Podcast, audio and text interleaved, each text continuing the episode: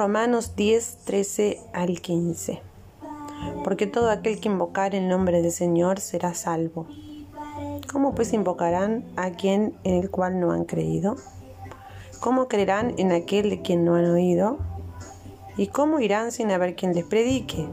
¿Y cómo predicarán si no fueren enviados? Como está escrito, cuán hermosos son los pies de los que anuncian la paz, de los que anuncian buenas nuevas. Primera de Timoteo 1:15.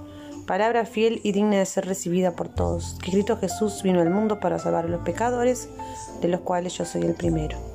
Segunda de Timoteo 3:15 al 17. Y que desde la niñez has sabido las sagradas escrituras, las cuales te pueden hacer sabio para la salvación por la fe que es en Cristo Jesús.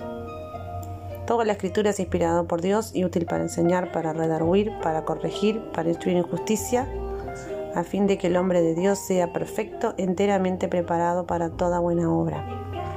Segunda de Timoteo 4, 1 al 4. Te encarezco delante de Dios y del Señor Jesucristo que juzgará a los vivos y a los muertos en su manifestación en su reino, que prediques la palabra, que instes a tiempo y fuera de tiempo. Redarguye, reprende, exhorta con toda paciencia y doctrina. Hebreos 4:12, porque la palabra de Dios es viva y eficaz y más cortante que toda espada de dos filos, y penetra hasta partir el alma y el espíritu, las coyunturas y los tuétanos, y discierne los pensamientos y las intenciones del corazón.